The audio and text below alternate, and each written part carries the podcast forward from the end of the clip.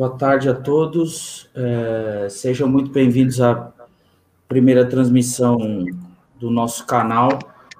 É, nessa semana, é, nós vamos é, iniciar nossas transmissões ao vivo é, pelo, pelos nossos canais no Facebook, no, no YouTube, no Twitter, no Twitch TV, no Instagram e também uh, em breve pelo GetTR. Uh, estamos aqui hoje em três. Uh, aqui estamos eu, César, o Richard e o professor Osmar, que escreveu para nós o texto de apresentação do nosso canal. E hoje nós vamos bater um papo aqui, conversar sobre o diálogo de Platão, Parmênides, é, um diálogo que discorre é, com propriedade sobre a teoria das formas e vocês vão poder ver é, ao longo da discussão mais sobre isso. Uh, é, eu vou passar primeiro a palavra para o Richard. Richard, boa tarde. Uma, uma breve apresentação para nós de quem é você e depois sua parte sobre o, o, o, o diálogo Parmênides.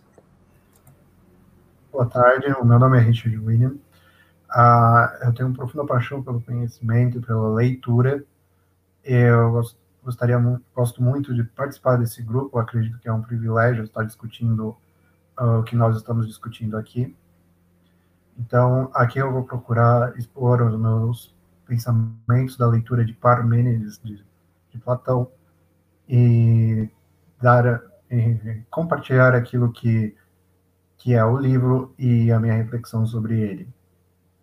Uh, Parmênides é um dos vários diálogos de Platão, e nele é a, a mesma estrutura que há em outros diálogos, é uma pessoa contando o que teria sido o diálogo entre Sócrates e outros personagens, incluindo o próprio Parmênides, como testemunha. E esse, esse diálogo trata da ideia de, do que, da forma das coisas e quando se dá o que seria a forma das coisas, é, o, o é literalmente o que é essa forma.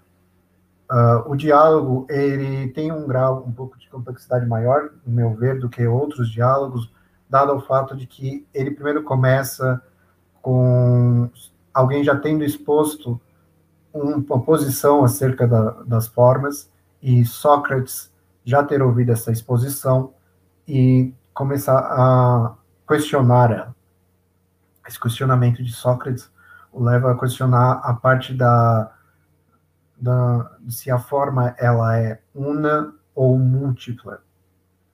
Uh, Entende-se por isso, por isso com o fato de que uh, se a unidade apresente outras formas dentro dela, ou se ela tem é uma multiplicidade, sendo que ela tem várias coisas dentro dela.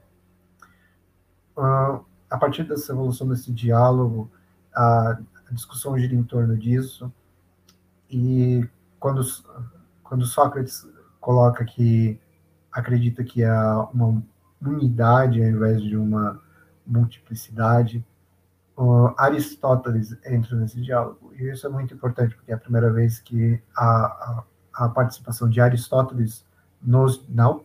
estou errado, professor? Você... É, o professor está o, o Aristóteles, desculpe, desculpe a intervenção, mas só para que nós não possamos eventualmente traçarmos um, um, rumo incorreto. Esse Aristóteles, tal como citado no diálogo, é um homônimo, não é o Aristóteles, o estagirita. Ah, certo. É, nós temos a participação desse personagem, qual eu fiz a confusão, eu peço desculpas, mas é, ele passa a descrever que é, a, a forma seria una, porém ela participaria de diversas faces diferentes. e essas partes diferentes poderiam construir o que seria a unidade. O, diálogo, para mim, ele, ele acaba girando em torno disso e, de certa forma, ele abandona o debate se as coisas são unas ou múltiplas. Uh, eu devo dizer que, do, minha reflexão, eu acho que o diálogo chega a concluir que uh, há unidade das coisas e das formas, porém, isso não tira a possibilidade de elas terem o que seriam diversos membros e esses membros serem uh, coisas diferentes. Portanto, eu acho que a conclusão do diálogo é uh, as formas são unas com membros diferentes. E seria interessante pensar se isso poderia se ramificar para o que a gente leva como conceito de pessoa ou indivíduo. A pessoa ela faz parte de uma multiplicidade ou ela é una em si. E se ela é una em si, então ela é, ela tem diversas facetas que seriam os membros dela, como discorrido no próprio diálogo. Eu acredito que talvez ali a gente já tenha uma ideia de talvez poder entrar nesse debate. Claro que o diálogo só trata somente das formas, não há qualquer concepção do ser humano ou de outra coisa. A central ali é a forma ela é una ou múltipla e na conclusão, no meu ver, a forma seria una com membros que a formam essa unidade, sendo que eles podem ser diferentes ou mesmo iguais, dependendo do que é esses, esses membros. Alô, estão me ouvindo? Alô. Boa tarde, Sérgio. Boa tarde, Bem-vindo. Estamos na transmissão aqui. Uh, já que você chegou, aproveita e se apresenta e começa a falar a sua parte do livro. se, se você não for ouvinte hoje. É, eu sou o Sérgio, participante desse maravilhoso grupo aqui que nós montamos aos poucos, começando o, o nosso 01, que é o César. e aí, nós somos os agregados que viemos aos poucos. Bem, gente, eu, eu não consegui ler o livro essa semana. Você sabe que eu estou com aquele problema lá, entendeu? Então, tem chance de. Mas eu falei, não, vou entrar. Inclusive, já entrei atrasado, né? Na, na reunião aqui. Eu sabia que ia rolar esse negócio aqui hoje do a live. Então, eu falei, não, tem que dar, tem que ficar pelo menos aí com vocês. Mas não deu para ler, gente. Então, infelizmente, é isso. Beleza, Sérgio. Participa aí com a gente, então. Depois a gente vai tratar uh, de outros assuntos. Antes da gente entrar, a gente estava com, com é, é, falando sobre geopolítica. O Richard fez uma pergunta muito interessante para o professor. Depois que a gente tratar desse diálogo, é, a gente pode conversar um pouquinho sobre isso. É, o, o, Lohan também não vai entrar pelo que o Lohan, o Lohan não conseguiu acessar ainda. É, é, a gente está aguardando ele é, pelo notebook, né? Porque pelo celular fica meio difícil participar de transmissão pelo StreamYard. Uh, o, o, o que me chamou a atenção nesse livro é uma contradição que eu estava conversando com o professor Osmar essa semana, quando eu encomendei o texto é, de apresentação.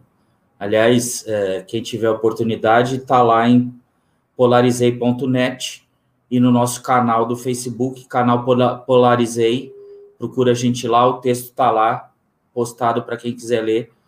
Um belíssimo texto, como o professor colocou, Uh, ele escreveu o texto a lá Sir Winston Churchill, uh, define bem o nosso trabalho, define bem a nossa, o nosso propósito, e em relação a Parmênides, é, a, a, bom, a, de pensar em metafísica já me deixa um pouco assustado, é um tema que eu não, não domino tão bem assim, e, e a, a contradição que nós estávamos conversando é que ah, o mote central do livro é o ser é e o não ser não é, né? E eu tinha chegado a uma, uma conclusão errada partindo dessa premissa, né? Eu estava trabalhando em cima de uh, trocar pelas palavras existe e não existe, e o professor me deu a dica que eu passo para vocês é, de uma leitura chamada O Mundo de Parmênides. Então, uh, fica aí a dica uh, de mais uma leitura interessante, além do próprio diálogo. Parmênides é um diálogo interessante, como tantos outros que a gente já, já fez a leitura. Uh, e agora, para poder discorrer bem sobre esse assunto, eu passo a palavra para o nosso professor Osmar. Bem, antes de mais nada, boa tarde a todos, sejam todos bem-vindos. Uh, gostaria de, antes de mais nada, convidá-los a participarem destes nossos encontros, que são realizados pontualmente aos sábados uh, e serão todos uh, muito bem recebidos por esse nosso grupo de estudos.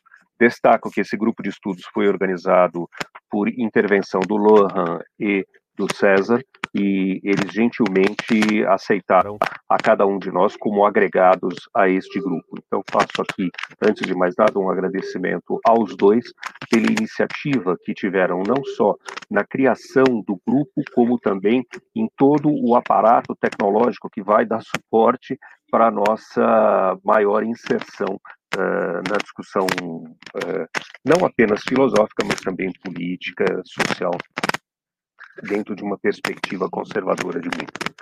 Bom, uh, antes de mais nada, gostaria de colocar algumas questões sobre o diálogo em si, sobre o contexto histórico do diálogo.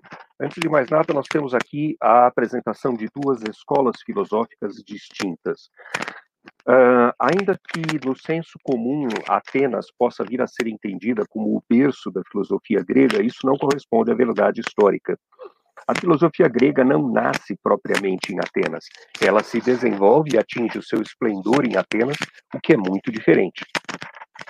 Uh, a civilização grega, ela não está apenas naquela uh, naquela península europeia que entendemos hoje como o Estado Nacional grego.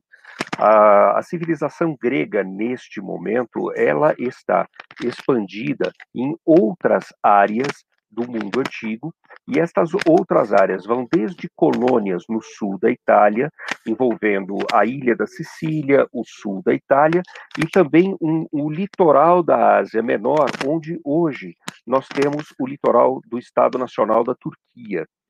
É nesta área da Ásia Menor que a filosofia grega começa a ter os seus primeiros passos e, posteriormente, acaba migrando e fazendo o seu esplendor na cidade de Atenas, tal como lhes disse. O momento do, no qual o diálogo acontece, ele nos apresenta é, filósofos que não são atenienses, que são Parmênides e Zenon, uh, que são uh, de uma outra cidade grega, é, uh, é, a escola jônica, é da cidade de Mileto, os quais já têm um trabalho desenvolvido. Nós não podemos esquecer que a escola filosófica grega ela se divide, por exemplo, entre os pré-socráticos e a partir de Sócrates, evidentemente, toda a estrutura que vem depois, inclusive os dois maiores filósofos gregos, Platão e Aristóteles. É, esse, essas, esses dois, Parmênides e Zenon, têm um, um, uma produção intelectual, digamos assim, uma produção filosófica, a qual está sendo discutida no mundo grego, e esse mundo grego, com essa expansão geográfica que uh, apresentei a vocês até uh, nesse momento. Não? É, a, a, segunda questão, bastante relevante, é o local onde essa discussão está sendo realizada, o contexto histórico, o contexto geográfico dessa discussão. Normalmente, você, as pessoas imaginam uma discussão filosófica ou sendo realizada dentro é, do espaço platônico por excelência, ou talvez dentro da água, o espaço público a praça pública grega. Na verdade, esse diálogo ele está sendo registrado numa região que é fundamentalmente uma região de produção industrial, digamos industrial muito entre aspas, né, da cidade de Atenas. É, é uma discussão realizada dentro de uma área, dentro de uma região chamada de cerâmico. E o que é o cerâmico? A principal indústria de Atenas uh, está uh, relacionada ao comércio. E relacionado ao comércio, existem coisas que são necessárias ao, desempenho. Só um instante, por gentileza.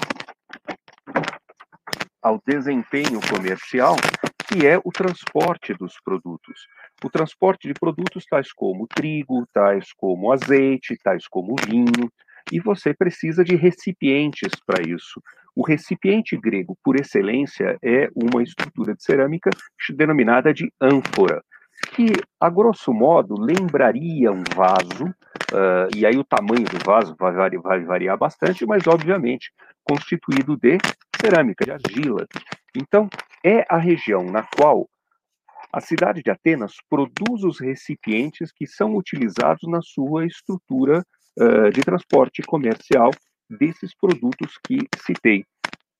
E isso é bastante curioso, porque, veja, você não está realizando uma discussão filosófica em um espaço que seja público, como a Ágora, ou seja, uma praça de discussão, ou e tampouco está realizando essa discussão dentro de um espaço que possa vir a ser entendido como uma escola, como uma concentração de intelectuais.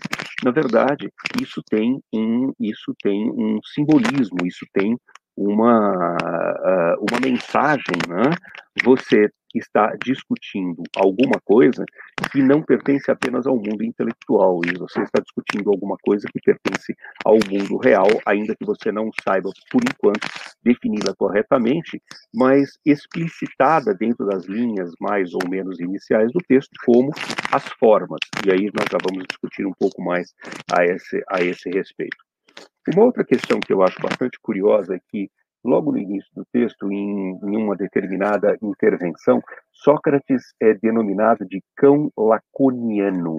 Uh, não, não como um insulto, mas é como um epíteto, é como se fosse uma espécie de adjetivação dele.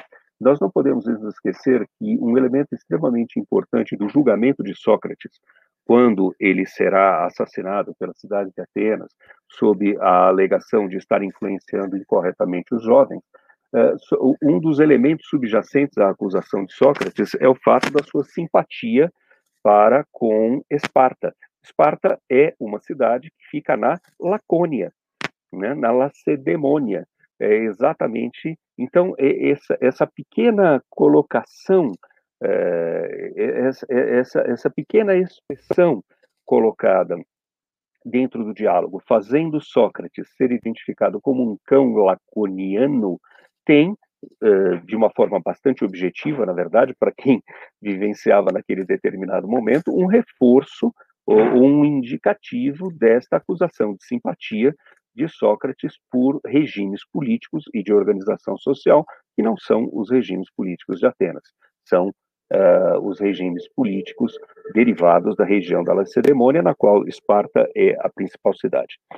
Isso colocado, uh, nós temos, uh, e aí eu vou me ater a algumas anotações que fiz aqui, eh, a discussão daquilo do que é a forma em si, tal como explicado uh, do diálogo, né? tá? E aí, antes de mais nada, o que é forma? Forma é uma essência. E em que sentido ela é uma essência? Ela é uma essência uh, de, de, uh, de processos, de uma essência do processo de justiça, ou seja, qual é a natureza em si da justiça, o que define esta essência para que você distingua o conceito de justiça de todo e qualquer outro aspecto eh, relativo ao mundo ao mundo ao, mundo grego, ao mundo da, desta sociedade. Eh, a essência, ela ela está presente em todo e em qualquer espaço, mesmo que você não a saiba corretamente definir. E é isto que provoca, por vezes, uma interpretação um tanto dúbia, ou então, às vezes, nem consegue fazer exatamente uma interpretação a respeito de, daquilo que é a essência. E aí, eu vou tomar a liberdade de utilizar uh, um exemplo que não é meu, Estou uh, utilizando este exemplo do autor Fesser, uh, e vamos imaginar o seguinte, para que nós possamos entender o que é esta forma, né, é, esta questão que é ao mesmo tempo abstrata e ao mesmo tempo real. Uh, imagine, por exemplo, a figura de um triângulo. Hum? um triângulo possui uma definição geométrica, um triângulo possui diferentes formas, mas ele possui características que são desde são pertencentes a ele, triângulo, independente da maneira pela qual você, eventualmente, possa utilizar um descritivo qualquer que seja ele.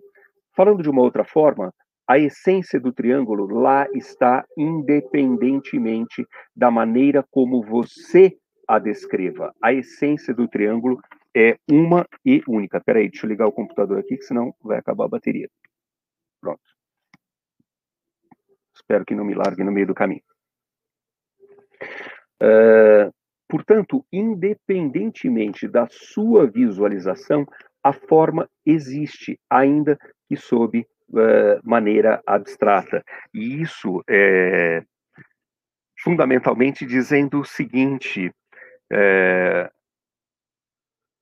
o conhecimento exclusivamente pelos sentidos, ou seja, pegar uma régua, pegar um lápis e desenhar um triângulo, não vai nos dar uh, características que não fazem parte da essência o conhecimento do desenho, o conhecimento do ângulo, o conhecimento da régua, vai compor a essência, mas ele em si não é exclusivamente a essência. Então, o que é que isso, o que é que isso implica?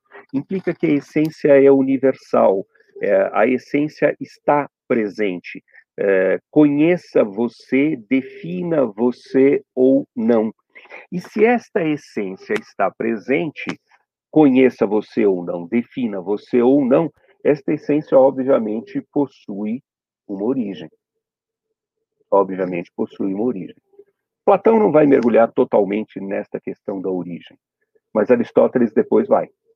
E aí, conforme disse no início da nossa apresentação, precisamos só tomar um pouquinho de cuidado. O Aristóteles citado dentro do texto do diálogo Parmênides não é o Aristóteles, o Estagirita, que depois vai ser preceptor de Alexandre Magno, é outro cara, tem nada a ver. Tá? É só uma questão de, de similaridade do nome. E aí, o que Soca, o que Aristóteles posteriormente vai desenvolver, lastreado dentro destas condições, é a questão do motor universal. Mas aí, para discutirmos motor universal, nós ainda teremos que percorrer um longo caminho uh, terminando Platão e começando a nos aventurar dentro da, das noções aristotélicas. Eu acho que como, como introdução e como desafio a isso, é, é bastante interessante. Um caso que eu gostaria só de discutir com vocês é que existem alguns estudiosos que, a, que alegam que Parmênides não é um diálogo propriamente de Platão, que talvez existissem existisse aqui a, a colaboração, digamos assim, ou pelo menos ah, parcial ou mesmo tal, talvez o diálogo nem fosse totalmente de Platão. Isso é questionável, não existe propriamente uma, uma posição definitiva a esse respeito, mas é importante que vocês saibam que existem estudiosos que fazem a alegação de que este diálogo não é propriamente de Platão, pelo menos no seu sentido integral. É, destaco que não, não existe uma posição definitiva a respeito disso.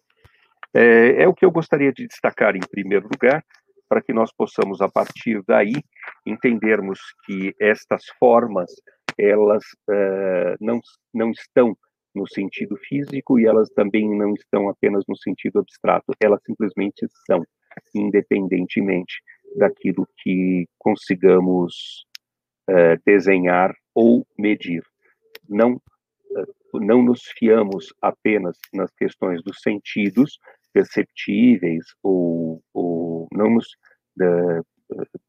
no, no sentido de é, acho que sentido perceptível é bem, é bem essa questão. Nós não estamos apenas na, na, questão dos sentidos, apenas no estudo científico, as formas simplesmente existem. E elas simplesmente existem porque elas têm essência. E como toda essência, em algum momento ela tem uma origem. A discussão sobre origem, deixo para depois. Ô, professor, então, assim, é, em parte, aquilo que nós, nós conversamos tem um certo, tem uma certa, vamos colocar assim, não razão, um certo sentido. É, se nós estamos trabalhando com a existência e a não existência, então tudo aquilo que tem ao menos uma essência, aquilo que você consegue pensar, nem que seja um fluxo de pensamento, é o que ele define como ser. E aquilo que, é, que, que comprova que, que você consegue comprovar como não existente é o não ser. Seria é, isso ou eu estou é meio, não, não, meio seria fora, exatamente isso, porque a, para a essência não existe um conceito de ser e não ser. A essência sempre é perceptível por você ou não. Então, aquela, aquela definição de o um não ser não é não, não se aplica à essência. Não se aplica à essência, se aplica a determinadas situações do mundo físico, mas não à essência. Ah, a então essência aplica, está lá. Não se aplica nem ao nada. Não existe o nada, né? É. Então não há como. Existe uma forma essa... que eventualmente você pode não aprender, aprender no sentido de perceber, nesse dado momento, dadas as características de desenvolvimento tecnológico ou de, de percepção sensorial que seja. Mas a forma simplesmente ele existe e ela tem uma origem. Então, então, se o leitor partir da premissa de que é quase você que tem... um pleuma original, ah. é quase que uh, vou, vou, vou sair do grego, é quase que um sopro original. E aí você já sabe aonde eu estou chegando. É. O, o, o, se o leitor partir da premissa, então, de existência e não existência, para chegar à conclusão do nada, ele está fazendo uma leitura completamente equivocada desse diálogo. É, porque uh, não existe o nada, porque tudo, a essência existe em tudo e ela tem uma origem. Então, o nada, por oposição, não existe. É, a ocorrência do sopro original vai ser posterior a esse diálogo, né, professor? Como assim? É, não é mais para frente? Ou... Ah, não, não, não, pera. Eu estou falando, eu, eu falei do motor universal de Aristóteles, isso, isso, é mais para frente.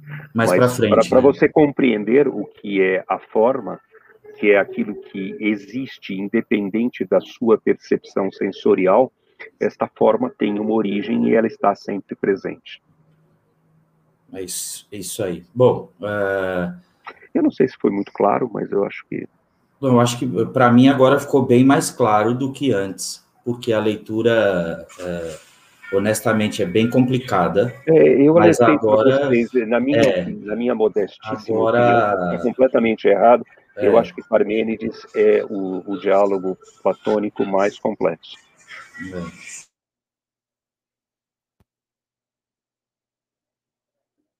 É, bom, está aqui com a gente o Lohan, esse sim, Sérgio, é o 01, foi quem teve a ideia do, do grupo, entendeu? Ele, tanto é que ele tem mais cabelo de 01 do que eu.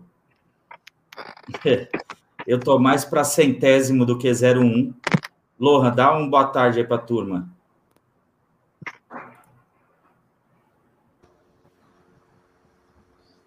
Bom, tá me ouvindo aí, jovens? Sim. Tá dando para ouvir? Então, é, boa tarde a todos. É, meu nome é Lohan, como já dito aí pelo César, e a brincadeira que ele faz a respeito de ser o 01 é porque eu tinha acabado de, de, de entrar no COF, curso online de filosofia do professor Olavo, e consequentemente eu também tinha acabado de entrar no, no movimento conservador no qual o César já fazia parte, e não me lembro se o professor Osmar também já fazia parte. mas é, eu vi que eles estavam ali discutindo alguns temas, tinha um grupo de estudos, tem alguns cursos na plataforma do movimento conservador, e então eu me inscrevi nesses cursos, estava ali estudando e tal, já vinha estudando há um certo tempo já esses temas, mas de uma forma muito desorganizada, muito sem, sem, sem ter um, um rumo daquilo que, um foco, melhor dizendo, né, do que eu estava estudando. E aí eu falei, não, vou procurar alguns grupos, porque eu havia lido um livro, né, que é o A Vida Intelectual, e lá tem uma passagem que, que eu achei bastante interessante, em que ele dá uma dica, né, de que é, é necessário que a gente procure as pessoas para poder é, compartilhar desse, desse, desses estudos e tal, para as pessoas se ajudarem e tal, da mesma forma como a gente vem fazendo aqui no grupo. E aí eu não, eu não, assim, as pessoas do meu círculo de amizade não não tão tão interessadas assim nesse tipo de coisa. É, eu não sabia onde procurar esse pessoal, até por isso eu também comecei a procurar o, os grupos, o movimento conservador, etc.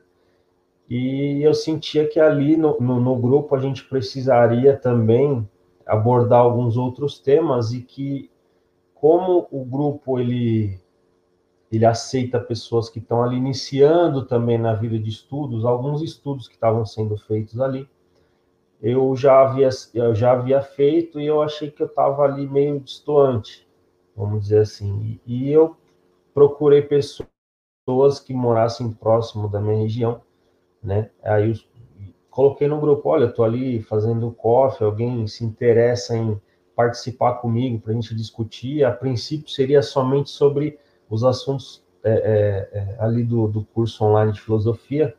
E aí o César se dispôs a, a, a, estudar junto comigo e aí foram chegando outras pessoas da mesma região. A princípio ia ser só assim, né? Porque a, a intenção era que a gente se encontrasse pessoalmente para discutir é, semanalmente ou quinzenalmente ali sobre o, o, o, curso. E aí acabou que a gente começou a estudar outros temas. O professor também, que estava no outro grupo, é, entrou, veio junto com a gente. E o curioso é que no início eu, eu não sabia muito como fazer isso e eu cheguei e essas caixinhas de pergunta que tem na internet, eu coloquei na caixinha do, do Taiguara Fernandes, é, perguntando, cara, como que eu, que eu faço, né, para conseguir encontrar essas pessoas e tal, me dá uma dica. E aí ele pegou e falou assim, cara, reza e, e pede a Deus que ele te coloque pessoas que tenham é, esse mesmo interesse que você no, no seu caminho. E, e, pode parecer até uma bobagem que eu falar isso, ou então, é, é, sei lá, estiver inventando, mas eu de fato fui, fiz o que ele me, me orientou.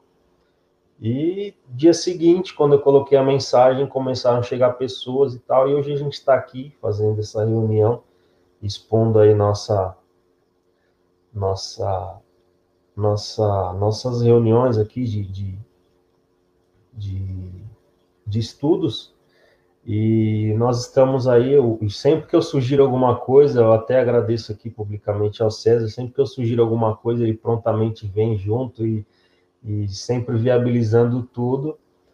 E, e é isso, agora a gente pretende expandir isso, né? A gente vem estudando quietinho, é, é, no, no, sempre no nosso círculo, mas eu acho que chegou a, a, a hora da gente partir para tentar passar isso adiante, para ver se a gente consegue aí, é, como o, o, próprio próprio Jesus pediu a Pedro, né, para é, ele deixar de pegar os peixes e pescar almas, né, pescar homens, né.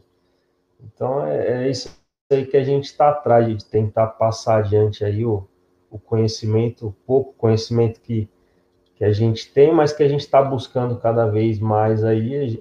A, a, a, parte da comunicação não é o nosso forte ainda, mas é, é, é como a gente acredita em Deus, a gente vai fazendo aí, ele cuida dos detalhes, não é verdade? É, isso é correto. Eu também agradeço e agradeço imensamente também a todos os amigos que estão aqui, o Sérgio, professor Osmar, o Richard, é, sempre presente e agora apoiando mais essa essa essa essa iniciativa. É, eu sempre disse ao Lohan que eu estava só esperando outro doido para apostar nisso aí e a gente precisa hoje ter a oportunidade de falar com mais pessoas para que elas entendam que a essência delas é basicamente como a nossa e elas precisam resgatar e despertar essa essência para para podermos resgatar aquilo que nós temos de mais caro e precioso em nossas vidas, os nossos valores, né? As nossas, as nossas instituições, a família, o casamento, né? A, a bênção de ter filhos e tudo mais. As pessoas precisam resgatar esse tipo de coisa e, e estamos aqui para tentar, de alguma forma, colaborar com isso é, e poder é, tratar também dos mais diversos assuntos. Uh, nós, no grupo, temos um pouco de ojeriza de tratar da política do dia. Né? A política atualmente ela muda de uma hora para outra, como os, na mesma rapidez que os políticos conseguem colocar dinheiro na cueca. Né? Então, é, é, nós, nós temos uma certa ojeriza de tratar desses assuntos nós queremos tratar sempre de assuntos mais, mais perenes. Uh, à primeira vista, pode não ser, uh, podem não ser tão agradáveis aos olhos de um leigo, mas desde que você comece a se aprofundar, uh, o assunto já não deixa, já não parece mais tão complexo assim, e você consegue é, começar, começar trilhando pequenos passos para aprender e aprender aquele sobre aquele assunto, né? Hoje nós estamos já há um bom tempo tratando uh, de, de estudar e conversar sobre os gregos, né? Nós brincamos no grupo, eu, Lohan, é, tio Aristóteles, né? Tio, tio Platão, mas é porque nós queremos ter a intimidade com esses assuntos perenes que sempre tratam da, da, da vida como de uma maneira que uh, nos permite uma condução dentro de uma moral uh, muito mais elevada do que dos padrões da atualidade. Né? Uh, Richard, por favor, faça novamente aquela pergunta que você fez para o professor antes da gente iniciar a discussão, que era um assunto interessante sobre geopolítica. Ah, eu, eu irei fazer, César, mas primeiro eu gostaria de interpor uma pergunta acerca da fala do professor. Eu acho que ele, ele estabeleceu bem que a obra Parmênides é acerca da essência das coisas e acerca do, como essa essência seria formada, e eu queria ligar com aquilo que eu interposto acerca do, da obra. Uh, Sócrates e depois o Aristóteles, que, desculpe novamente pela confusão, não é o Aristóteles posterior, uh, eles fazem aquela discussão acerca da unidade e da multiplicidade. Uh, considerando que essa discussão, então, é acerca da essência das coisas, então a gente pode falar que a discussão é se a essência é única ou múltipla. Uh, seguindo o meu pensamento acerca da discussão entre uno e múltiplo, e que no final eles acabam determinando que o uno, que as coisas são unas, portanto a essência é una, mas que pode haver outras facetas dela. Então isso quer dizer que uh, poderíamos colocar que a essência, mesmo de um ser humano, talvez, é, primeiro, una, ele é o que ele é ali, porém, a partir dali, ele pode ter uma existência de acordo com aqueles membros que ele tem diferente. Eu falo isso até para, uh, no primeiro momento, ligar, depois com a leitura de Aristóteles. Uh, eu penso isso pelo fato de que, por uma leitura de outros autores, como Roger Scruton, uh, ele coloca bem essa questão da essência do ser humano e de como a inversão atual que, que existe na modernidade, de que a existência precede a essência, acaba sendo criando esses debates que a gente tem acerca de diversas questões do dia, acerca do indivíduo e acerca do seu posicionamento como existência no mundo. Então, a pergunta a, que eu queria colocar era exatamente isso, se o professor concorda comigo que ali nós já temos uma ideia pré-sancionada de que a essência ela é una, porém ela tem uma multiplicidade de membros e essa seria a existência da coisa. Em primeiro lugar, querendo ou não, a essência é una e ela não muda. Corretíssimo, perfeito, perfeito. É, nada a acrescentar em relação à sua conclusão, Richard. Perfeito, a essência necessariamente é única. Vamos retomar a, a ideia dos triângulos? Quantos triângulos existem? Só existe um triângulo equilátero? Não, não. Não, existem mais. Então. Mas a essência do triângulo é a mesma. É. Exatamente. É. Perfeito, perfeito. Essa, essa noção de que alguma coisa precede a essência, ela é tão absurda por si mesma que é, é um pouco é um pouco difícil de achar que alguém leva isso a sério depois de 30 segundos, talvez até menos, de pensar sobre o caso. Certo.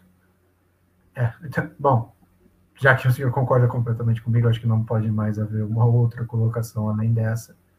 Uh, Para colocar acerca do que o César me propôs, o César, uh, eu havia feito uma pergunta acerca de geopolítica com o professor, e nós, eu tentei fazer uma correlação com a atual situação do Brasil, uh, reforçando um discurso que a gente já tem desse grupo, a gente não discute as políticas do dia, a gente não, porque a gente não pressupõe que o nosso trabalho deva focar nisso e de que uh, isso não vai agregar realmente. A gente tem que fugir do que é a política, não se deve esperar nada dela, se deve resgatar aquilo que é necessário do conhecimento.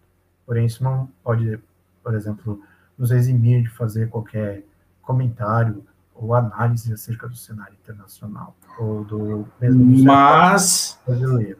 Mas nós gostamos de geopolítica. Sim, exatamente. Eu, queria é colocar que... que... a geopolítica não quer dizer que ela também é a política do dia. É, Há coisas é. que na própria geopolítica que transcendem a política do dia, coisas pueris como a declaração XYZ de, um, de uma CPI, de um ministro ou de algo assim. Isso é um projeto muito longo. O que eu havia colocado acerca disso? Eu havia feito uma pergunta acerca da atual situação no Afeganistão, com relação à retirada dos americanos de lá. Aqueles que estejam acompanhando notícias de fora, uh, especialmente se você estiver acompanhando notícias internacionais, o jornalismo brasileiro não faz quase uma menção nula acerca do assunto, a não ser que ele já tenha acontecido às vezes, até depois de uma semana. Uh, os americanos vão se retirar do Afeganistão em 11 de setembro, uh, marcando algo simbólico, porém o Talibã já se adiantou, já a última notícia que eu li, muito provavelmente controla já 85% do país. É, portanto, eu havia ligado isso com o fato de que talvez o Talibã venha controlar 100% do país, talvez até mesmo antes do 11 de setembro, se isso pode acontecer, isso pode não acontecer. E a principal questão é se os americanos vão ter cenas iguais às que eles tiveram em 1975 com a queda de Saigon. Uh, com certeza os americanos estão torcendo para não ter cenas assim. E a minha principal questão que eu havia colocado é o fato de que isso seria um, causaria um grande desgaste na atual administração, que isso poderia influenciar a atuação dela no mundo. Como isso vai acontecer? Uh, eu não tenho certeza. Pode ser que ele queira reforçar ainda mais essa atuação no mundo, mas ele muito provavelmente vai ir atrás de questões de maior prioridade para os Estados Unidos. E isso talvez como influenciaria nas atuais circunstâncias do Brasil. O que ocorre, no meu ver, no Brasil? Uh, eu queria fazer uma correção antes da discussão. Uh, a, a, minha colocação citou uma certa ruptura. O que eu acredito que ocorre agora no Brasil, não acredito na ruptura de ditadura militar de 1964, que muita gente cita atualmente. O que eu acredito é que essa eu usaria a palavra ruptura, mas talvez seja uma palavra muito forte, é que talvez uma mudança de cenário brasileiro com uma óbvia acomodação, uh, para ressaltar que a gente não pressupõe, não só no Brasil, mas no mundo inteiro, que, a, que exista algum tipo de ruptura e que depois a gente tem um ano zero em que as coisas vão ser melhores. Não, não acredito nisso. A gente vai ter algum tipo de acomodação e algum tipo de novo, não sistema, mas uma nova forma de se acomodar às coisas. É, eu acredito que a partir das eleições de 2022, muito provavelmente no ato ali, a gente vai ter essa nova reordenamento brasileiro, especialmente pelo fato de que a gente está levando a um momento em que a polarização está muito forte.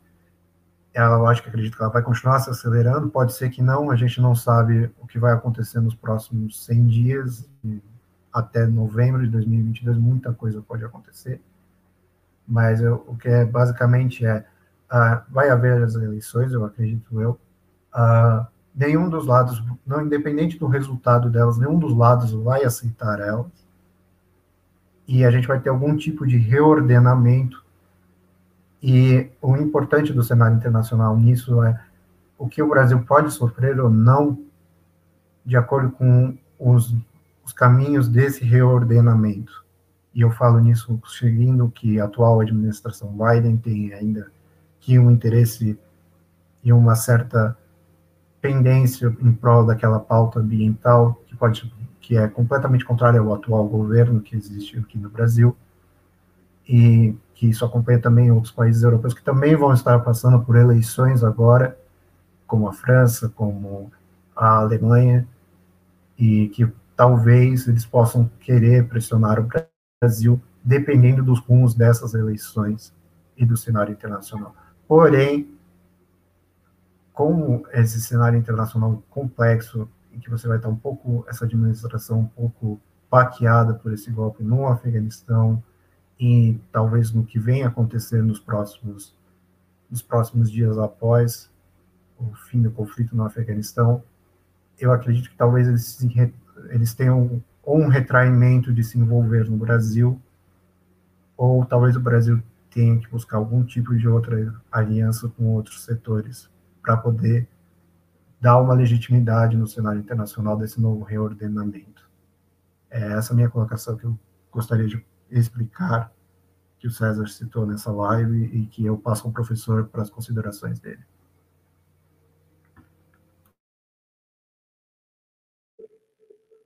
É, as suas considerações são muito complexas, Richard. É, vamos lá, vou, vou tentar fatiá-las aqui. É, é, eu não tenho a menor dúvida de que, antes de mais nada, os Estados Unidos saíram do Afeganistão por falência financeira os custos da intervenção norte-americana no, no, no, Afeganistão são portentosos, portentosos. Não só portentosos, como também absolutamente fracassados. Em instante algum, uh, o cerne da política afegã uh, foi, foi alterado. Todos encaram como um fantoche o, o atual governo reconhecido do Afeganistão, não é o governo prático. Eu vi as mesmas creio que é talvez até as mesmas fontes que você. O Talibã já controla alguma coisa perto de 85, talvez até mais, do território nacional afegão, e controla a fronteira do Afeganistão com o Tadiquistão, que é uma ex-república pertencente à, à, União Soviética. E o Tadiquistão é uma região bastante nevrálgica para o poder russo, pelo fato de que por ali poderia vir a existir uma infiltração em massa uh, do, do Islã radical dentro da Rússia e espalhando-se ali por toda a região do Cáucaso. O Talibã tem uma preocupação muito grande em tranquilizar os russos a respeito disso. Você deve ter visto as notícias pelo, pela Moscow News ou talvez pela Sputnik, onde o Talibã já fez declarações, sinalizações muito fortes, tanto em relação ao governo do Tajiquistão quanto em relação ao governo russo, que não existe a menor intenção dele, Talibã, em, em provocar qualquer tipo de desestabilização desta fronteira. Como os russos não acreditam apenas em palavras, os russos realizaram exercícios militares bastante significativos nesta semana dentro do Tajiquistão, é, passando um sinal muito claro de quais são os limites e quais são os processos. No fundo, a meu ver, o grande vencedor desse xadrez ali é o Paquistão. O Paquistão aumentou muito o seu cacife, é, porque o Talibã é um possui uma, uma relação extremamente próxima com o serviço secreto do, do Paquistão, e o Paquistão age agora também como, não vou dizer um proxy, uh, ou seja, não vou dizer um fantoche chinês, mas como um aliado chinês. Uh, ali não é apenas uma questão de Talibã e Estados Unidos, ali é uma questão de Paquistão junto da China, pressionando as, as fronteiras da Índia, porque Uh, a Índia fica dentro da nova Rota da Seda, tanto nas fronteiras marítimas quanto nas fronteiras terrestres. A Índia possui um conjunto significativo de conflitos, tanto com o Paquistão quanto com a Índia. A Índia, perdão, quanto a China. A China na fronteira do Himalaia, o Paquistão ao longo de toda a fronteira terrestre da Caxemira e, em parte, a fronteira eh, marítima do Golfo Índico. Uh, e vai, eu acredito que num primeiro momento vai existir uma certa acomodação até o Talibã. Uh, o, o, Talibã vai fazer um processo de limpeza, como já começou. Uh, não sei se vocês acompanharam. Piloto, um, pelo menos um piloto da Força Aérea do Afeganistão, treinado pelos Estados Unidos, foi assassinado. Ou seja, uh, um, um, grupo muito grande de elementos das forças de segurança oficiais do governo afegão fugiram para o Tajiquistão. Né, o Tajiquistão, se eu não me engano, são quase 3 mil, ou seja, os soldados estão fugindo. O braço militar, o braço armado de defesa do governo afegão está fugindo. A hora que o último soldado europeu e norte-americano saírem das suas bases no território afegão, o, o, o Talibã, para todos, todos os critérios, é o governo de fato. E isso vai alterar o xadrez não apenas no Afeganistão, vai alterar o xadrez entre Índia, Paquistão e China. Isso provavelmente vai empurrar a Índia um pouco mais próxima, não diria dos Estados Unidos, diria da Rússia, até pelo histórico do equipamento militar indiano ser um histórico russo, e não um, um histórico americano. É, em relação ao Brasil, eu acho que nós temos muito a ganhar com isso. Em que sentido? Os problemas lá serão tão sérios que o foco das atenções mundiais não será necessariamente a Amazônia. Não que ela vai sumir das manchetes, mas ela não será a manchete principal, o que para nós, no presente momento, é um ganho. Ah, mas puxa vida, você está sendo cruel, você está falando de vidas lá no, no, no, no Oriente, é, trocadas por uma questão de redução da atenção europeia e norte-americana à Amazônia. Sim, o, o, mundo é assim, gente. Não adianta você querer discutir o mundo sob uma, uma perspectiva diferente é, de uma análise bastante realista da, dos fatos e causas e consequências. Tudo aquilo que desvie a atenção prioritária em relação à Amazônia é fundamental. Eu não me, me parece muito claro existir que o discurso ecológico de defesa da Amazônia possui outros propósitos, não que eventualmente você não tenha grupos de grupos e pessoas seriamente preocupados com a defesa da ecologia, mas esse não é o fundamento do movimento. O fundamento do movimento é o gigantesco desafio geopolítico que o Brasil, como produtor de alimentos, introduz no mundo e como parceiro no presente momento, parceiro especialíssimo da China.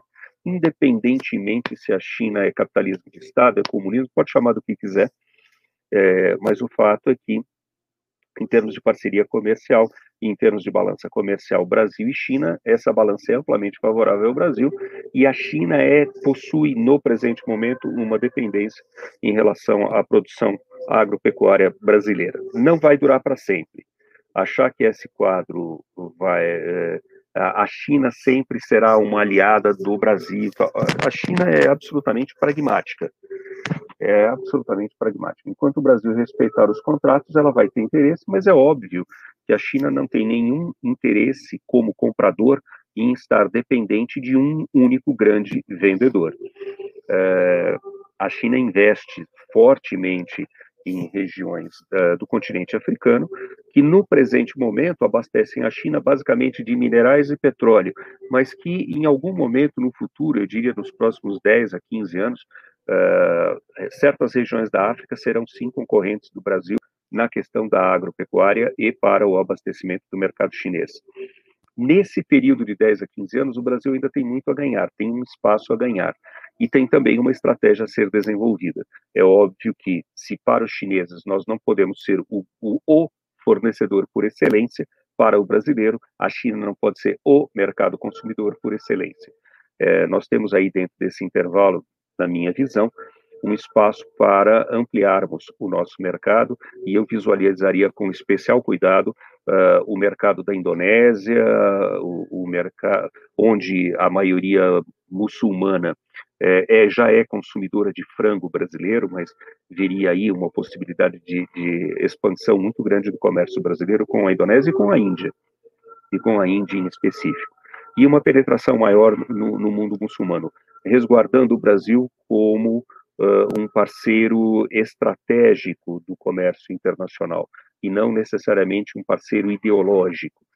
Uh, eu entendo uh, e trabalho para isso, para que nós possamos reconstruir as raízes ocidentais brasileiras, mas nós não podemos ter a ilusão de que europeus ou mesmo norte-americanos nos encaram uh, dentro do mesmo patamar como civilização ocidental. Eu, eu não, não hesito uh, em estar, estar uh, analisando sob a ótica do Samuel Huntington, que vê a civilização latino-americana como um braço da civilização ocidental, não como a civilização ocidental, fazendo uma diferenciação. Eu concordo muito com o Huntington, nós temos raízes iguais, mas nós não temos o mesmo desenvolvimento. Precisamos tomar um pouquinho de cuidado em relação a isso, para não começarmos a querer é, curtirmos dentro do Brasil critérios que são oriundos dos anglo-saxões. Precisamos tomar um pouco de cuidado em relação a isso. Vejo isso com muita frequência, né?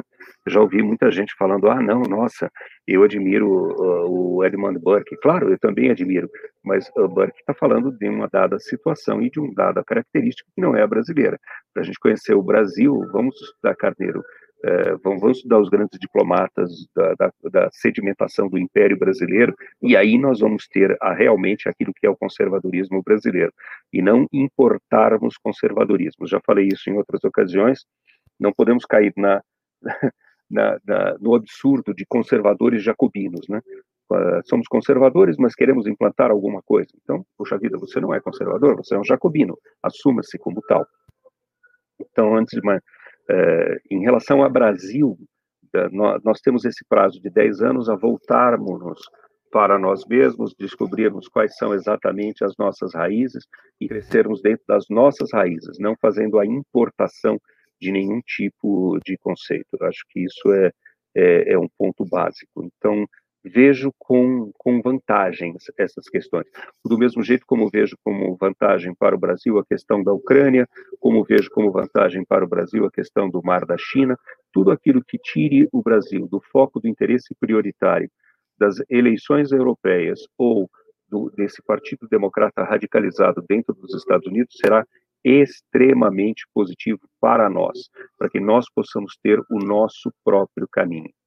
Esse é, é, é, o, é, o, ponto que eu mais destaco.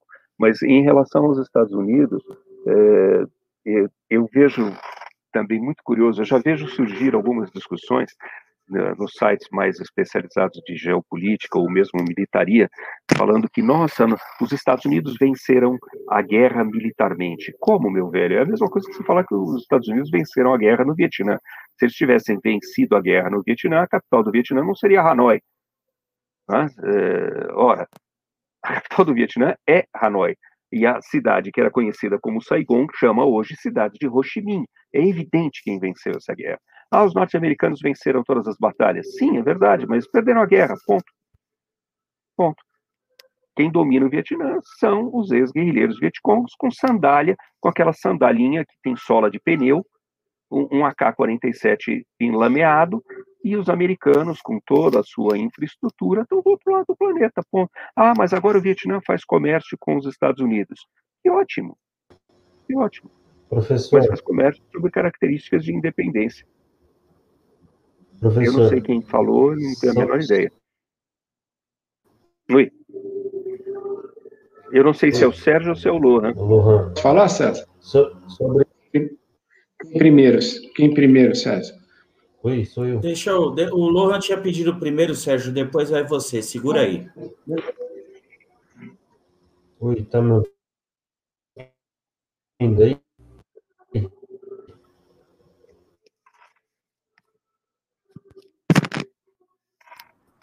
Pode falar, estamos ouvindo.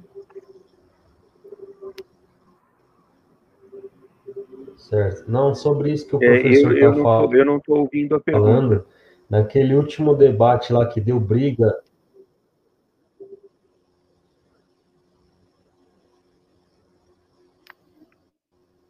Eu não estou escutando. Lohan, Lohan, desliga a câmera, talvez, porque está sumindo sua voz e a imagem travou.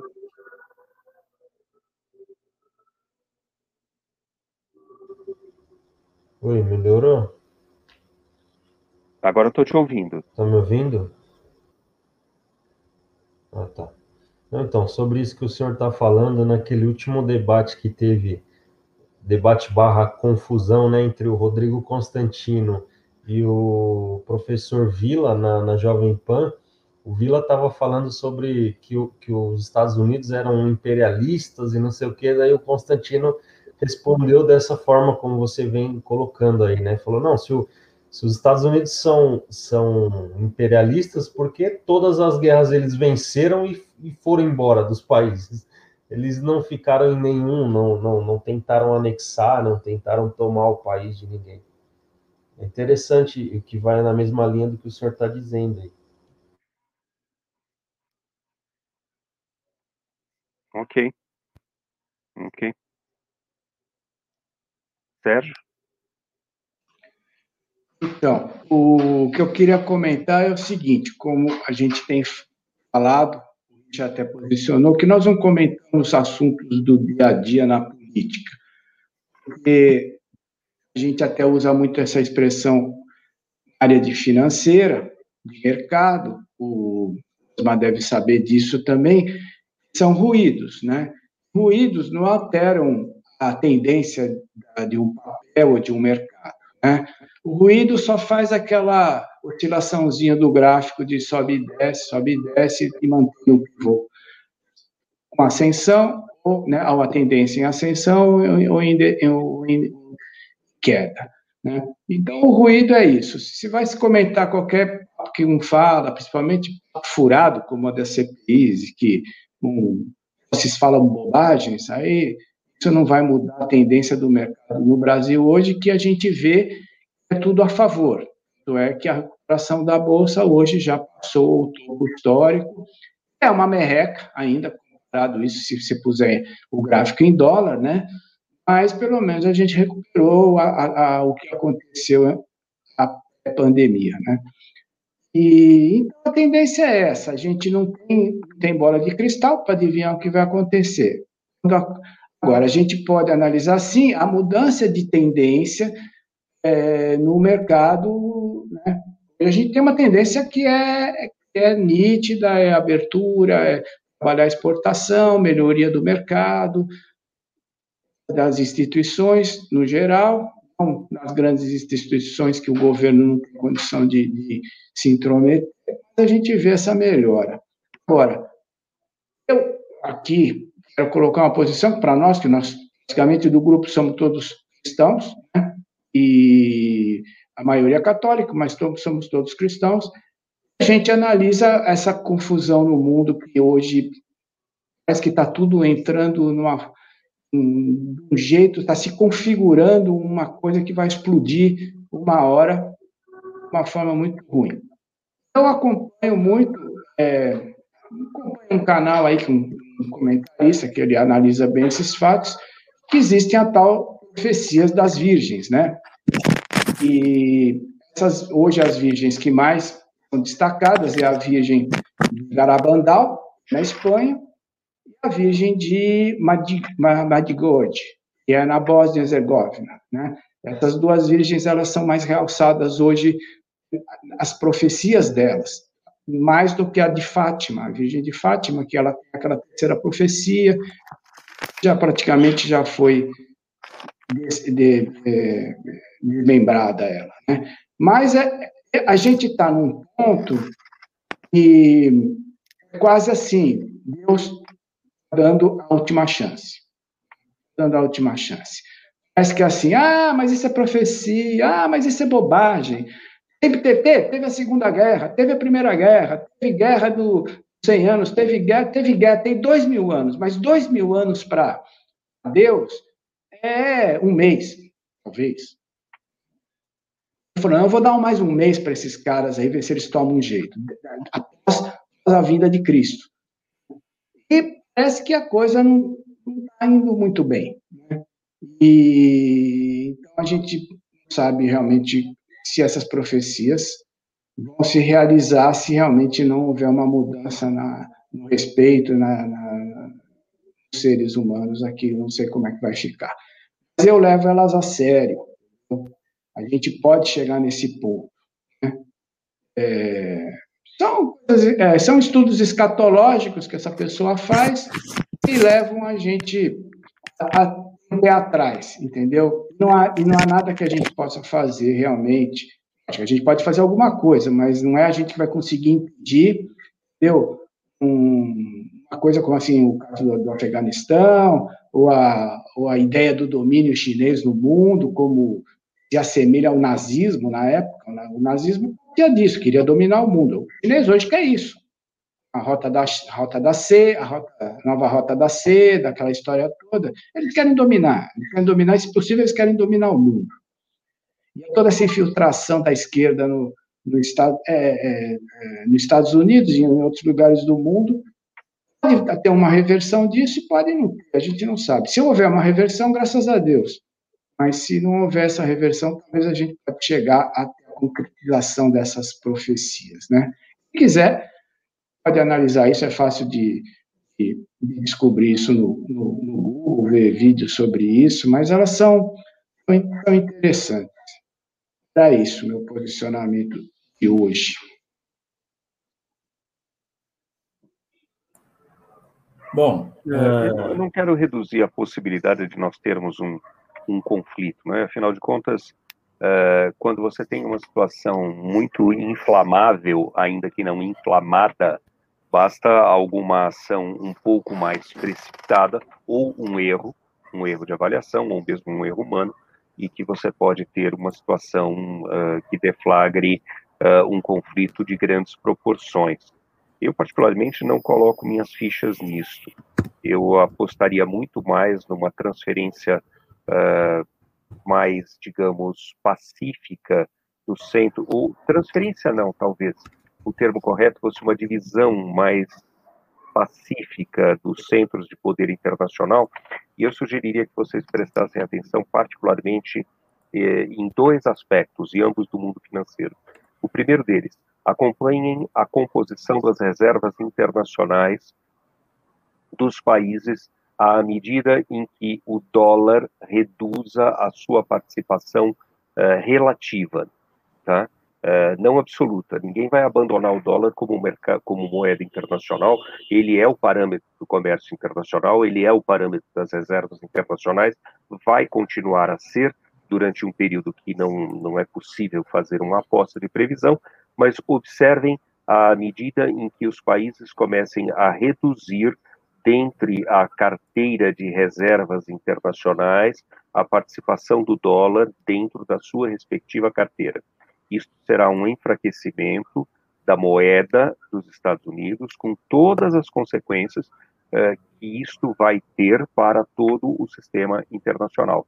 E tem duas questões uh, relativas. Existe, não sei se vocês conhecem, tem um sistema de pagamentos internacional que faz o fechamento das transações chamado SWIFT. Esse, esse sistema ele foi desenvolvido pós Segunda Guerra Mundial e ele encontra-se dentro dos parâmetros naturais do pós Segunda Guerra Mundial. A única economia em expansão, a única economia integrada era a economia norte-americana. Então, os Estados Unidos têm uma participação e têm uma influência sobre o sistema SWIFT extremamente importante. E quando algum país é, entra em processos, digamos, contrários à política internacional dos Estados Unidos, ele é, é, se não excluído, como por exemplo o Irã, como tem eventualmente operações dificultadas dentro do sistema SWIFT. Prestem atenção em uma coisa: a China está desenvolvendo um sistema paralelo. E à medida em que a, os parceiros comerciais da China possam vir a ter uma opção além, só tem o SWIFT hoje, mas à, à medida em que o sistema chinês tende a ser mais atrativo e tende a ter maior número de parceiros, não estou falando que o Brasil vai migrar para o sistema chinês, não é isso que eu estou falando, mas o Brasil passa a ter uma opção além do SWIFT. A economia do Irã é uma economia que entra em frangalhos porque você não consegue fazer transações internacionais na economia iraniana. Agora, a partir do momento. E os russos também estão. Os, os russos, ah, só que num, num passo muito, muito aquém dos chineses. Mas a partir do momento em que a China realmente constituir um sistema confiável de transações internacionais, ah, mas é sob domínio chinês. Perfeito, mas o SWIFT é sob domínio americano e, em parte, de alguns países europeus. Então, achar que o SWIFT é um, um sistema absolutamente aberto e equitativo, isso é conversa para boi dormir, esquece. Não é. Não é. É, o SWIFT tem uma, basta dizer o que acontece com quem não cumpre as regras uh, entendidas como regras, né, uh, dentro do sistema internacional ditada pelos Estados Unidos. Haja visto a economia do Irã, ok? Uh, nós precisamos tomar um pouco de cuidado para não demonizarmos antecipadamente qualquer país ou qualquer civilização. Ah, o Irã é tudo terrorista. Para com isso. Para com isso. O Irã é herdeiro de uma civilização de 5 mil anos, que é a civilização persa. Pode esquecer. Ah, os ayatolás têm esse comportamento. Meu amigo, se você fosse, se você, se você mergulhar um pouquinho na história do Irã, de 1949 até 1979, talvez você estivesse do lado dos ayatolás.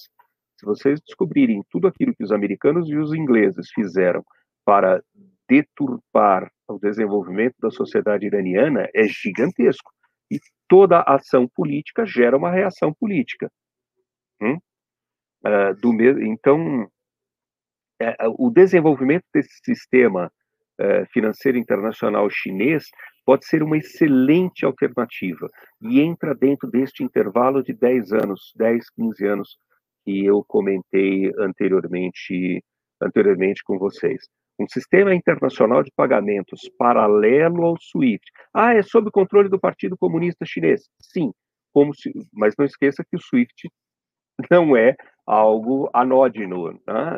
que não, ah, não tem influência dos americanos. Por favor, não seja inocente dentro dessa história. É, então, tudo aquilo que tiver uma bipolaridade ou uma multipolaridade dentro do sistema internacional, você evita uh, o bullying do mandão da sala. Tudo isso tem que ser bem-vindo. Tudo isso tem que ser bem-vindo. Nós não podemos, realisticamente falando, simplesmente estarmos alinhados a um, a um lado ou a outro. Nós temos que ter o caminho brasileiro. Nós temos que descobrir qual é o nosso caminho, qual é o nosso interesse. E é, por vezes vai estar de um lado, por vezes vai estar do outro, por vezes estamos de um lado, por vezes estamos de outro. O caminho tem que ser o caminho do Brasil, respeitando os valores e a tradição do Brasil. Prestem atenção no desenvolvimento desse sistema e prestem atenção no desenvolvimento dos sistemas de moeda virtual uh, dos bancos centrais. Não estou falando do Bitcoin, não. Tá? É, se você considerar, por exemplo, ah, o Brasil não tem uma moeda virtual, então você ainda não entendeu o que, que é o Pix. Você entendeu? Para o Pix se transformar numa moeda virtual no, sob controle do Banco Central, ó, é um tiquinho. É um tiquinho. Tá? Fiquem atentos a esses outros aspectos. Eu sei que é mais interessante, é mais bonito, né, ou pelo menos mais bonito não, mas mais emocionante acompanhar o sobrevoo dos aviões russos em cima do destroyer britânico ou em cima do destroyer holandês. Não é assim que as coisas vão acontecer. Presta atenção no SWIFT, presta atenção na, na, do dólar como reserva monetária, como, como reserva internacional, presta atenção nos fluxos de comércio, presta atenção no desenvolvimento da agricultura no continente africano sob o patrocínio chinês, presta atenção em relação a isso. Presta atenção se os últimos americanos do Afeganistão não vão sair agarrados no último helicóptero e a mensagem que isso vai passar em relação ao poderio norte-americano. Presta atenção no tamanho da dívida interna norte-americana. Fique atentos em, em relação a isso. Preste atenção, por exemplo, nos vídeos de convocação, se é que eu posso dizer assim, ou de propaganda do exército norte-americano, onde alguns soldados usavam escarpins. O que é um escarpim? É aquele sapato feminino com salto 7. Imagine você, soldado chinês ou soldado russo, vendo isso. Ou então um vídeo, não sei se do exército da Suécia ou da Noruega, não lembro, um do, é um dos dois, uh, onde o soldado se pinta com a bandeira LGT e a sopa de letrinhas completa. Coloque-se na posição de um Spetsnaz russo, coloque-se na posição da divisão de fuzileiros motorizada de Pequim, olhando isso e vê que mensagem esses caras estão lendo. Nós temos que tomar muito cuidado para não amarrarmos o burro no poste errado. Nosso Brasil é uma coisa à parte. Bom, não é, é para amador, né? O Brasil não é para amador. Não, não, o cara amador aqui ele não sobrevive, essa que é a realidade. Brasil não é para amador. Uh, não, não, se é um, um, brasileiro vendo o cara se pintar com a bandeira uh, sopa de letrinha, o cara começa a rir. E os outros lá também devem ter rido, mas devem ter feito uma outra leitura muito mais arguta da situação do que o brasileiro ainda consegue fazer, né? É, bom, nós já vamos. Mas com... o principal, César, é que nós tenhamos a consciência de que nós temos o nosso caminho. É. Tá? É, Pedro II não é Abraham Lincoln. Para de copiar essas coisas. Nós temos raízes ocidentais que são próprias, nossas. Não são iguais às raízes americanas ou inglesas ou francesas. Para com isso. Nem igual às portuguesas. Mudamos, mudamos. É, não se esqueçam de que a maior invasão que o Brasil sofreu, que é a invasão holandesa, do Nordeste, e vai até 1654, quem tacou os caras para fora fomos nós. A ajuda de Portugal e de Espanha houve, mas foi pequena. Quem tacou a holandesada para fora foram brasileiros. Então nós temos uma identidade como brasileiros desde 1654, que não é uma cópia da identidade europeia, que não é uma cópia da identidade norte-americana. Nós temos as raízes brasileiras. Por isso não entramos nem no globalismo e nem no escapismo de copiarmos modelos europeus ou modelos norte-americanos. Existe o um modelo brasileiro e nós não podemos minimizar esta importância. E esse modelo brasileiro tem que ser conhecido e valorizado. Esse é o nosso caminho. Nós não podemos uh, copiar caminhos de outros. Isto é assumir uma infantilidade política e social que o Brasil não merece. Confiança em si mesmo. Erramos? Claro que erramos. Ou você acha que tem algum país, alguma nação que só fez acertos? Isso é uma tolice. Isso é uma tolice. A questão é aprender com os erros e não repeti-los. Cometamos erros novos, não repetimos os erros velhos. Busquemos o nosso caminho. É, Busquemos os grandes diplomatas que construíram esse país, os grandes políticos que construíram este país. Não caiam na bobagem de achar que todo e qualquer político é imbecil.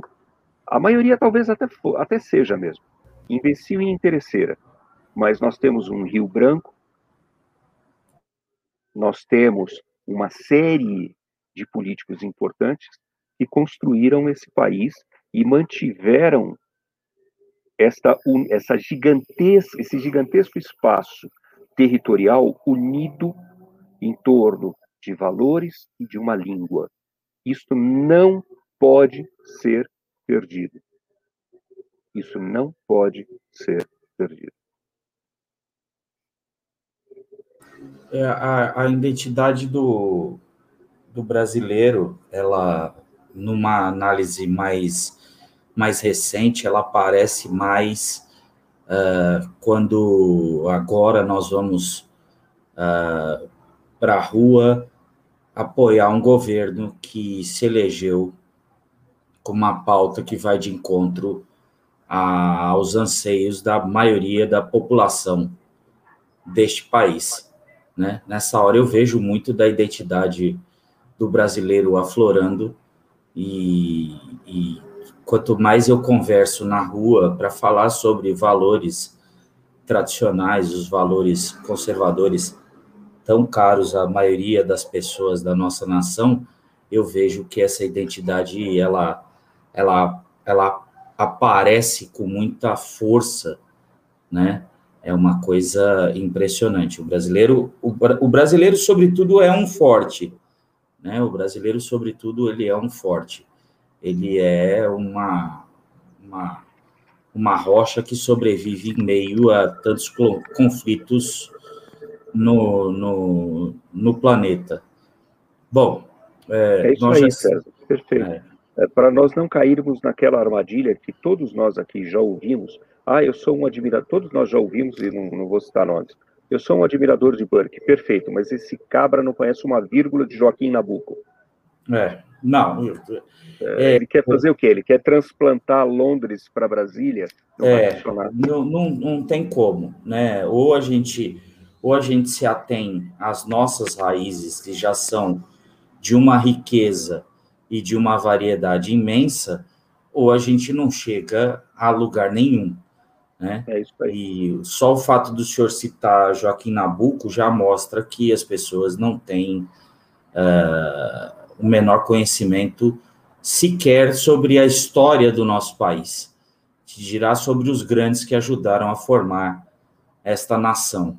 Né? Então, é uma coisa que uh, eu acredito que nós nos propomos e vamos conseguir, ao longo do tempo, trazer mais pessoas para junto de nós e as pessoas que compartilham da mesma da, do mesmo intuito é, foi o que aconteceu em relação a esse grupo né o Lohan procurando alguém que tivesse ideias uh, afins e nós começamos a, a enturmar mais pessoas com o mesmo tipo de pensamento.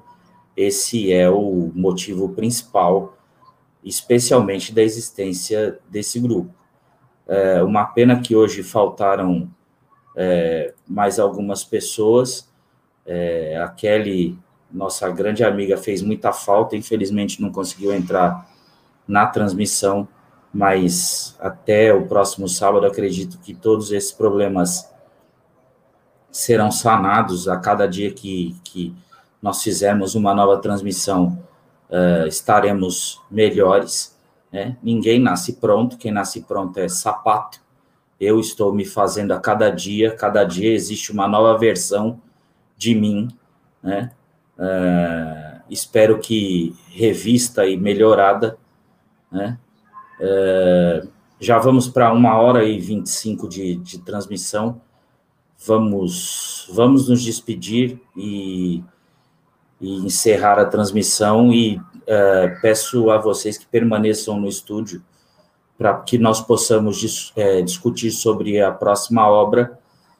É, e para quem está nos assistindo, a próxima obra será, após a nossa, a nossa definição, será divulgada oportunamente. Então, nos aguardem. Uh, alguém quer dizer mais algumas breves palavras? Um minuto, César. Eu preciso sair, então, só para dar um tchau para vocês, tá? Bem a essa nossa primeira live, né? É isso aí. Então, é, valeu. Pessoal. É, Lohan quer se despedir?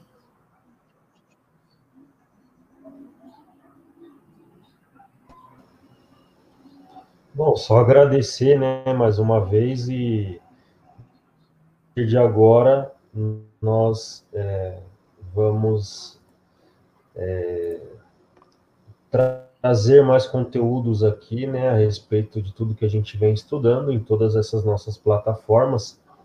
E é, no decorrer do, da, da semana aí a gente vai acabar divulgando esse, esse conteúdo para mais pessoas, porque na realidade a intenção era primeiramente fazer um videozinho de apresentação falando qual vai ser o intuito, no, é, é nosso intuito nesses canais que nós estamos criando, até mesmo explicando a razão de eu ter escolhido é, o nome Polarizei para o canal, né? Mas, enfim, enfim, é, no decorrer da semana a gente faz essa explicação, faz um vídeo de apresentação aí e divulga na, nas nossas redes e espero que vocês tenham gostado desse, desse nosso primeiro teste aí de, de transmissão online. O, bom, o canal, assim como nós, também estará em constantes mudanças, né? Nós vamos acompanhando uh, aquilo que as pessoas forem apresentando, então entre em contato conosco, né, nos mandem mensagens. Nas próximas transmissões, uh, estaremos abertos a perguntas. E desejo a todos um domingo de paz, abençoado por Deus e uma semana é, também excelente, que as bênçãos do Eterno cubram a todas as famílias deste país e que as pessoas possam ter uh, todas as suas necessidades supridas. Um grande abraço a todos e até mais, pessoal.